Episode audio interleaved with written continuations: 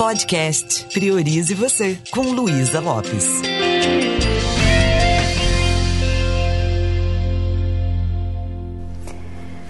Olá, que bom que você está aqui comigo.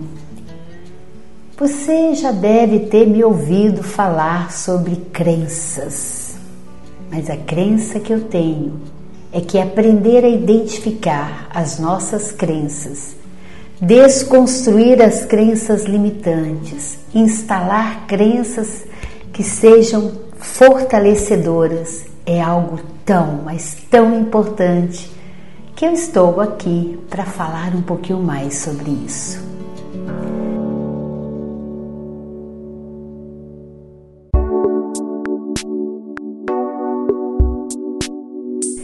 E quando eu falo crença, não tem nada a ver com religião. São aquelas frases que você afirma para você mesmo e às vezes você nem tem consciência que está afirmando isso. Então eu quero trazer mais luz de consciência para esse assunto que eu amo e que mudou toda a minha vida, o fato de eu aprender a manejar as crenças, a modificá-las. Então eu quero passar um pouco disso para você. Eu quero falar primeiro sobre as crenças que nos limitam nós chamamos de crenças limitantes aquelas crenças que são como fios condutores de nossos comportamentos. Aquilo que nós fazemos na vida, os resultados que nós temos, são baseados nas crenças que nós também nutrimos. A maioria das crenças elas são inconscientes ideias fixas que nos levam ao fracasso e que bloqueiam os resultados na nossa vida. Talvez você conheça aquela frase do Buda: Somos o que pensamos. Tudo o que somos surge com os nossos pensamentos. E com os nossos pensamentos, nós construímos o nosso mundo. Então, o que são crenças limitantes? Pensamentos que você tem numa conversa com você mesmo, que na PNL a gente chama de diálogo interno. E um tipo de conversa que te invalida, que te coloca para baixo, que te impede de agir e obter os resultados positivos. E a maioria das vezes as crenças limitantes, elas têm a sua raiz lá no passado. Palavras, percepções, ações e sentimentos que foram implantados lá na nossa mente quando ainda éramos bem pequenininhos. E pode acontecer, inclusive, de algumas crenças serem instaladas no útero materno. Então, o que, que causa uma crença limitante? Aquele pensamento de escassez que afeta seu raciocínio e convence você a ter uma visão negativa.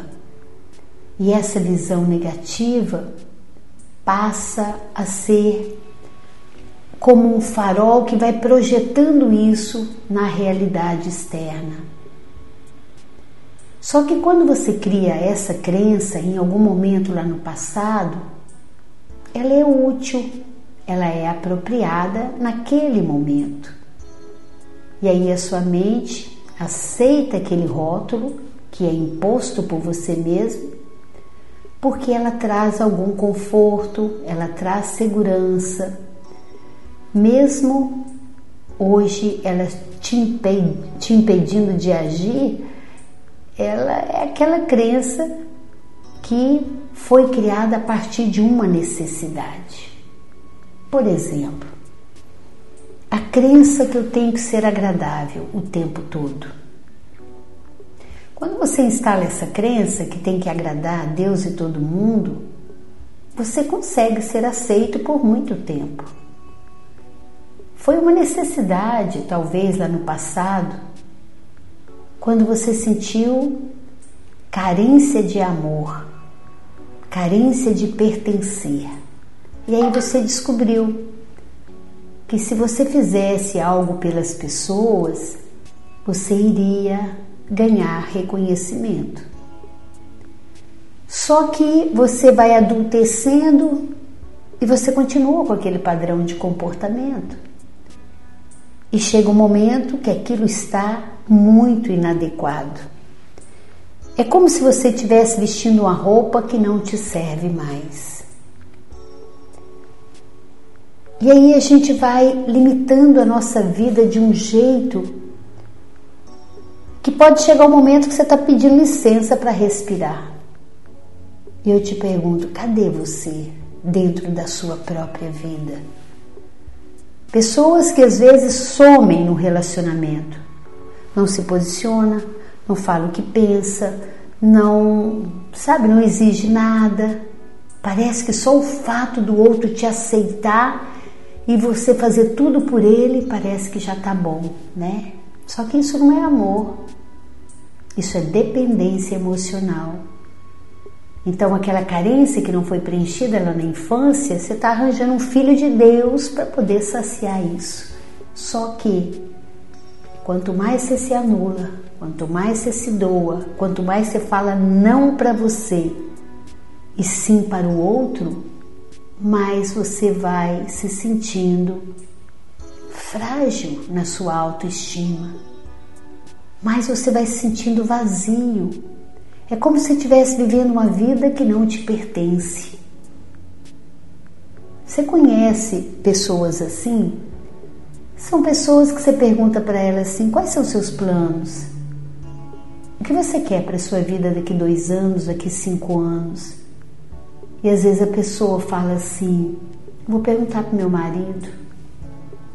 Ah, não, meu objetivo na vida é fazer meus filhos felizes. Sabe aquela pessoa que ninguém respeita? Por que, que ninguém respeita? Porque ela não se respeita. Chega um momento que você olha para o passado e você percebe, meu Deus, a vida inteira eu vivo uma vida que não é minha. Você percebe que aquela crença limitante não traz nenhum benefício para você, embora você tenha criado essa crença por uma necessidade. Lá na primeira infância ou em algum momento lá no passado. Na realidade, ela só serve para confirmar seus medos.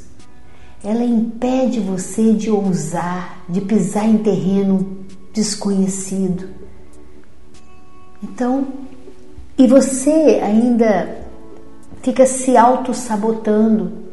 Como que eu fico me auto-sabotando? Através de justificativas. Coisas que você fala para você mesmo para continuar nutrindo aquela crença. Porque abrir mão dela dá medo. Você tem que ser você. Você tem que decidir sua vida. Você tem que descartar o que não serve na sua vida. Você tem que buscar o seu sonho e não ficar vivendo o sonho de outras pessoas. Então, por quê? Por que, que nós nos auto-sabotamos? É porque, no fundo, a gente fica confortável, não ter que arregaçar as mangas e assumir responsabilidade.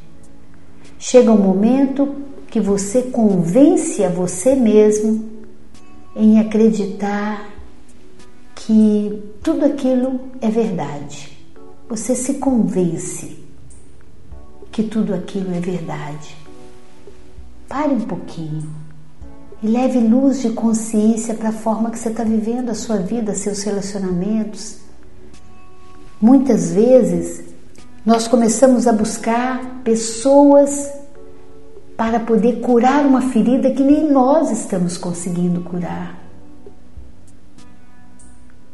Eu tenho atendido muitas pessoas assim, que criam uma dependência, não estão felizes, é, vivem uma vida assim, estão juntas, mas todas duas sentem um determinado vazio, cada um no seu mundo, mas tem alguém por perto. E aí, quando a gente vai olhar lá no passado, tem uma ferida de rejeição ou de abandono. Então a gente vai fazendo coisas para alimentar aquela criança. Não precisa ser assim. Eu convido você para poder se olhar com mais amor. E se você não descobriu qual é o seu propósito de vida ainda, procure perceber qual é o propósito da vida para você. Preste atenção nas coisas que você está fazendo, preste atenção naquilo que você está pensando, o que, que isso está criando dentro de você e por que toda essa dinâmica. Muitas vezes você tem comportamentos que você nem se aplaude. Que crença é essa? De onde parece que isso vem?